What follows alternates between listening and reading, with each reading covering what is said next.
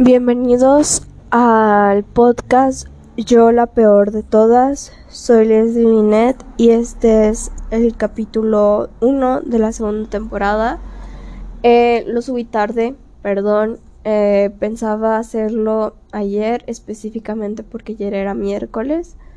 No quería tocar filosofía o literatura porque no he hecho bien mi tarea pero sí he leído mucho y he leído mucha literatura, entonces ahí sí. O sea, a lo mejor por el momento esté pospuesto los lunes por el momento, pero sí la literatura seguirá. Y este tema se hablará sobre la novela de Jane Eyre de Charlotte Bronte y me fascinó. O sea, de entrada es la mejor novela victoriana de todos los tiempos del siglo XVIII, siglo XIX mentiras. Siglo XIX es la mejor novela del siglo XIX. O sea, supera sin lugar a duda a Orgullo y Prejuicio, a Cumbres Borrascosas, a cualquier otra que quieran mencionar, lo supera sin lugar a duda. Y yo ya había leído, después hablaremos de Orgullo y Prejuicio y de Cumbres Borrascosas pero lo supera, de verdad de Dios que sí, demasiado, demasiado. Ay, es que podría lavarla, podría, podría, uy, no, no, no.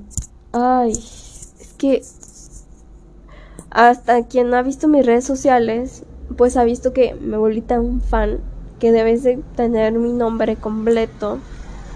Me lo cambié a Jane Eyre porque incluso me sentí tan identificada con el personaje, pero no saben cuánto. Bueno, Charlotte Brown eh, nació en 1830 y tantos aproximadamente, de sus padres creo que eran unos granjeros, o creo que eran claramente en la Inglaterra eh, protestante, porque creo que su papá eh, era un, un presbítero protestante eh, con su esposa, con sus hijos y la mayoría de sus hijos se murieron y nomás quedaron Charlotte Brown, que era la, que es la, era la más grande, después Emily Brown y después Anne Brown y al final quedó un hermano. Y de ahí de eso, pues ella sí siguió publicando. O sea, o creo que Emily Brown era la más chica no sé. Pero después de eso, pues Emily, no, Charlotte, pues después de uh, Jane Eyre siguió publicando, o sea, ella, yo supongo que por el contexto británico de 1800 machista en el que claramente no es católico, pues sí, o sea, se le cerraban las puertas y más porque eran huérfanas. Ah, porque sus padres se murieron a muy temprana edad y la mayoría de su familia se murió a muy temprana edad. Entonces quedaron solas, por así decirlo. Entonces ella decide publicar Agnes. Jane, eh, Eyre eh, con un seudónimo, no me acuerdo con cuál, pero así y desde el momento de 1938, 48, según yo 38 o 35. Brilló, o sea, se hizo muy popular en, en Londres, en toda en todo en todo en toda Inglaterra, porque para ellos era Inglaterra y Europa. O sea, para ellos Inglaterra era algo aparte de Europa. Entonces se hizo muy muy muy famosa en toda Inglaterra y y brilló muchísimo. Y entonces, bueno, ¿Qué les puedo decir? Empezamos a hablar de los primeros puntos y ya. Y bueno, el principio relata cómo es que Jane Eyre termina huérfana. Es porque creo que al año de que su...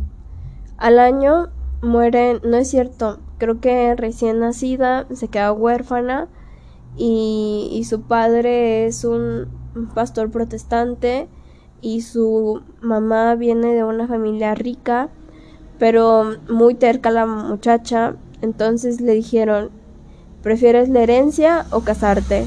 Entonces, eh, ella prefirió casarse con el, el protestante, con el presbítero, que hasta eso, o sea, es muy peculiar y muy raro, porque depende mucho, o sea, como que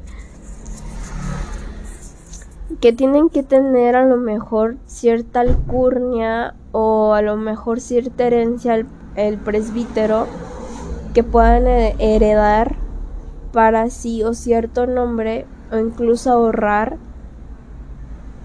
para que ellos puedan como poder hacer sus propios bienes y así volverse millonarios o una alta categoría o algo así. O sea, como que solo ser, solo ser presbítero protestante los hacía de alta categoría a pesar de que eran pobres. Pero ya después de que, sí, pero era depende. Si, si decías, eh, ya era dependía del del hombre si quería pues si sí o no pues dedicarle también pues a otros bienes y todo ese rollo. Entonces él eh, pues seguía siendo pobre con o sea como que más bien de un modo muy modesto la manera en la que vivían su familia y todo ese rollo y otras personas que si eran que le invertían o que tenían familiares que al final les terminaban heredando y esas cosas. Era por eso que terminaban haciéndose ricos y teniendo alcurnia. Y así pasó. O sea, ellos se casaron, los papás de Jane Eyre, y terminaron muriendo. No sé, creo que en un accidente, eso sí no me acuerdo. Pero la mamá de Jane Eyre tenía un, un un tío. Creo que era el, tío mayor, mm, era el hermano mayor de ella, que no me acuerdo cómo se llama, pero se apellidaba Red. Entonces, el señor la adoraba, o sea, como que casi la veía como una hija, su adoración. Entonces, cuando los papás de, de, de, esos hermanos le despojan toda la herencia por haberse casado con un presbítero pobre, el hermano la apoya y la sigue apoyando.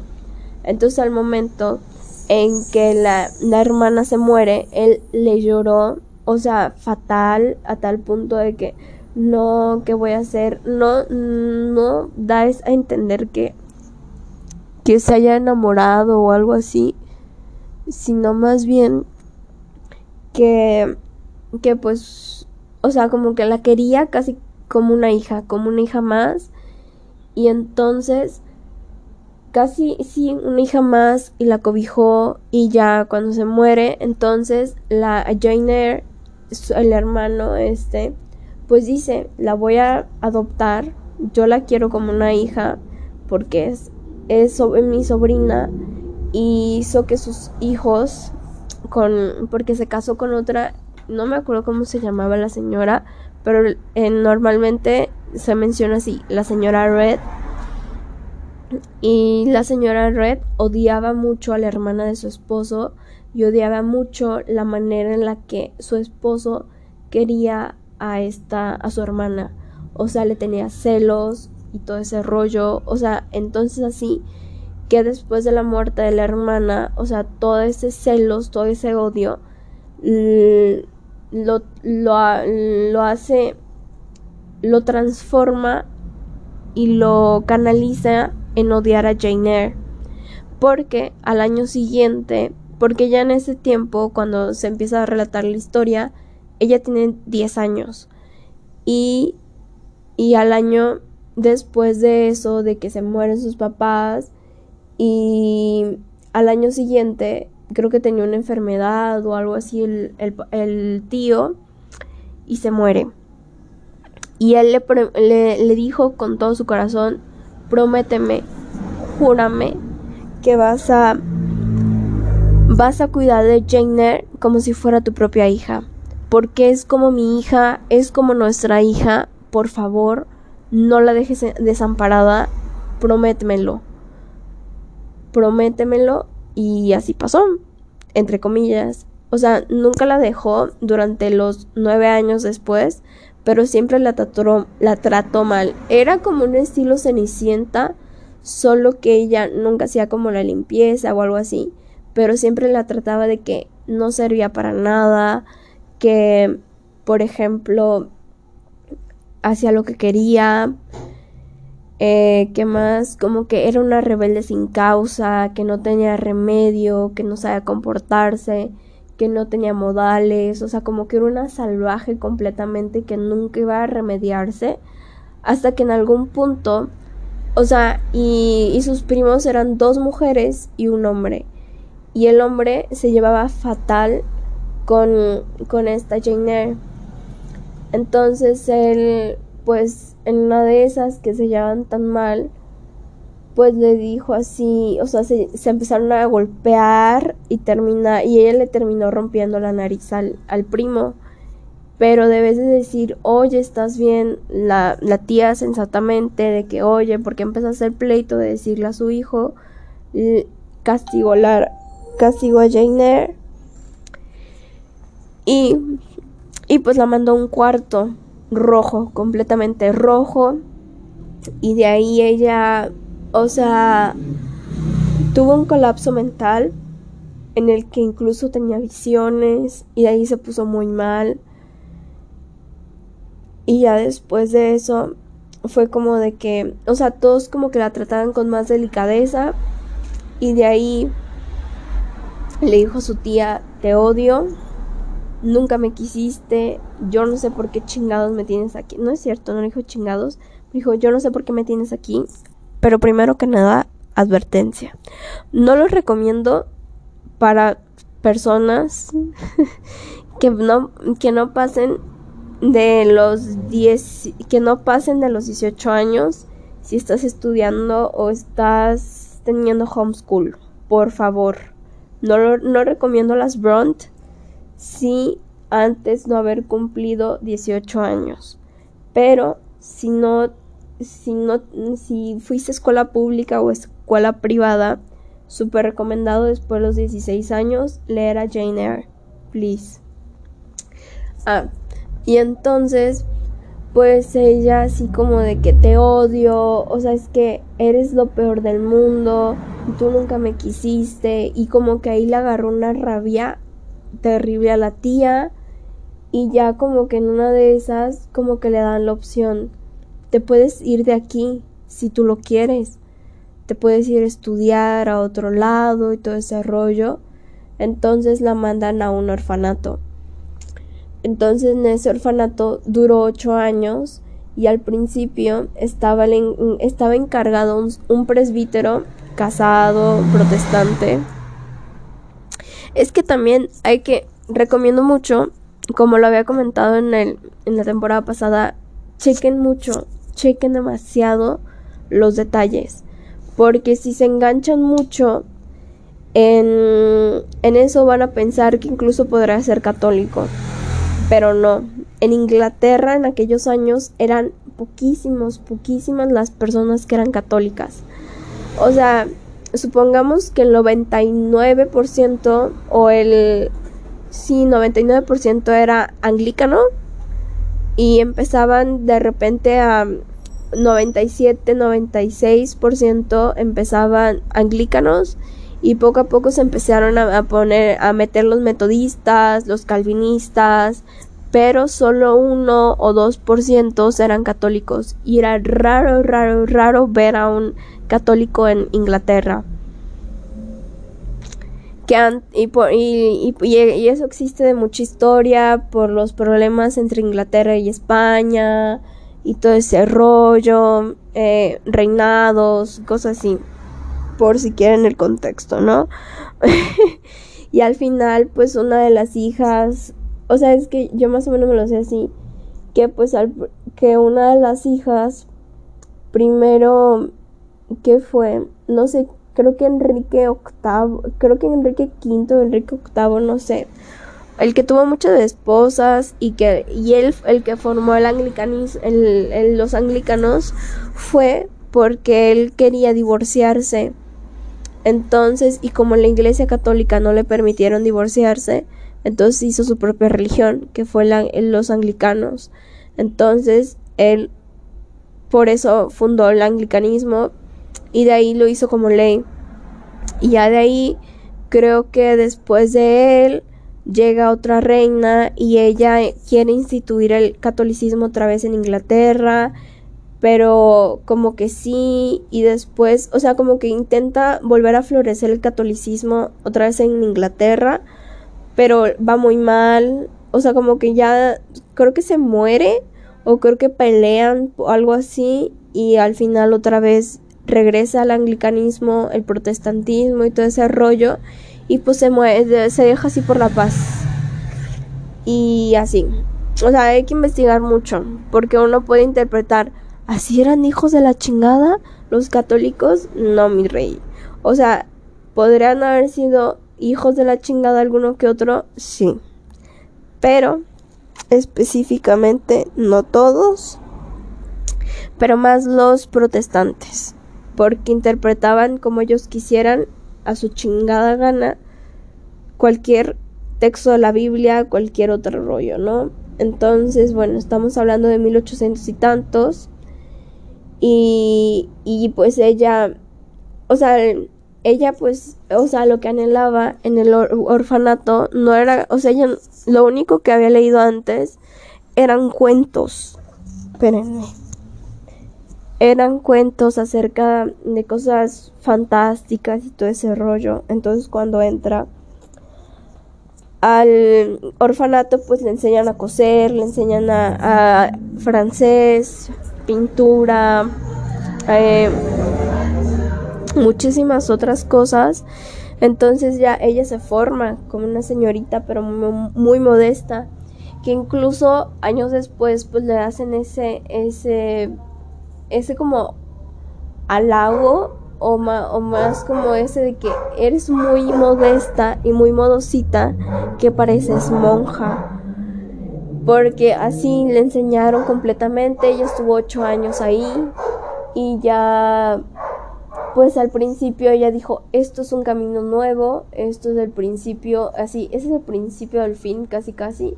Pero dijo, nadie me, nadie me conoce, nadie sabe, nadie me tiene, tiene la cabeza lo que tenía eh, esta que no es mi tía, la señora Red.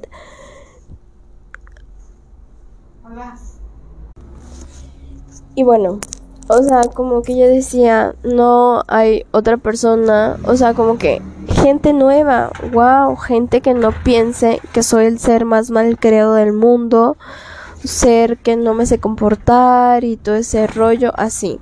O sea, era lo que... Espérenme.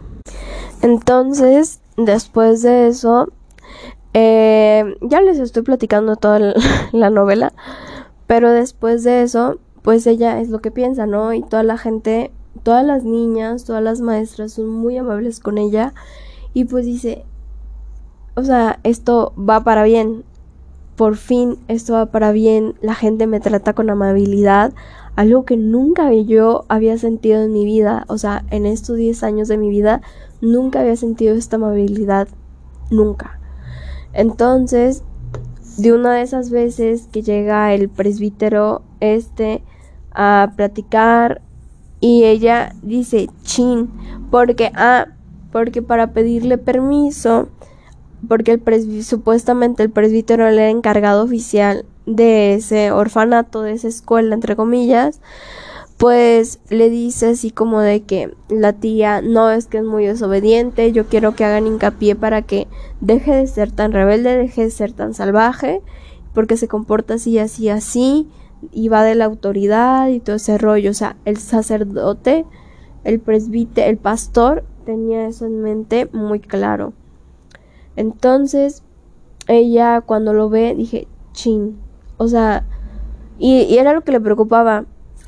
Le, todo lo que yo he hecho aquí, de las pocas semanas que llevo, creo que ya llevaba un mes, mes y medio más o menos. Todo lo que he llevado aquí ya se va a arruinar. Ya, a la fregada todo. No, no, no puede ser. O sea, chin. O sea, y trataba de evitarlo. Que no sé si han visto and of on with an and with an e e ay no me acuerdo con at with e. Eh, donde ellos al menos representan esa parte en la que ellos usaban mini de vez de libretas mini pizarrones. Entonces ella dice yo estaba haciendo unas cuentas en el pizarrón en mi mini pizarrón. Y, y en una de esas como que quise borrar o algo así o espantar algo y se me quebra el pizarrón y se me cae entonces él se da cuenta de mi presencia Espérenme y la regaña porque dice que es el ser más descuidado que había visto, que sabe que tanto. Y, o sea, le dice sí, ah, y no les he comentado. O sea, le dice, es que eres el ser más descuidado, ¿no viste? Acabas de romper la pizarra. Y ya después de eso, le dice, ah, y ya me acordé quién eres. Una señora muy amable que te, que te acobijó, que sabe que, o sea, nunca en la vida la tía llegó a decir que era su tía o política, sino más bien que decía que pues que simplemente era una recogida y que hizo la amabilidad de hacerlo, entonces a todo el mundo le decía eso. Y después de ahí le dijo, es que ella tuvo la amabilidad, que sabe que tanto, y, y tú le, le pagaste con eso, o sea, lo humilló completamente. Después de eso le dijo, pero quiero que te pongas en un, no sé si un barril, y te pares aquí para que sientas y porque nos va a costar mucho ese pizarrón, reponer ese pizarrón y que sabe qué.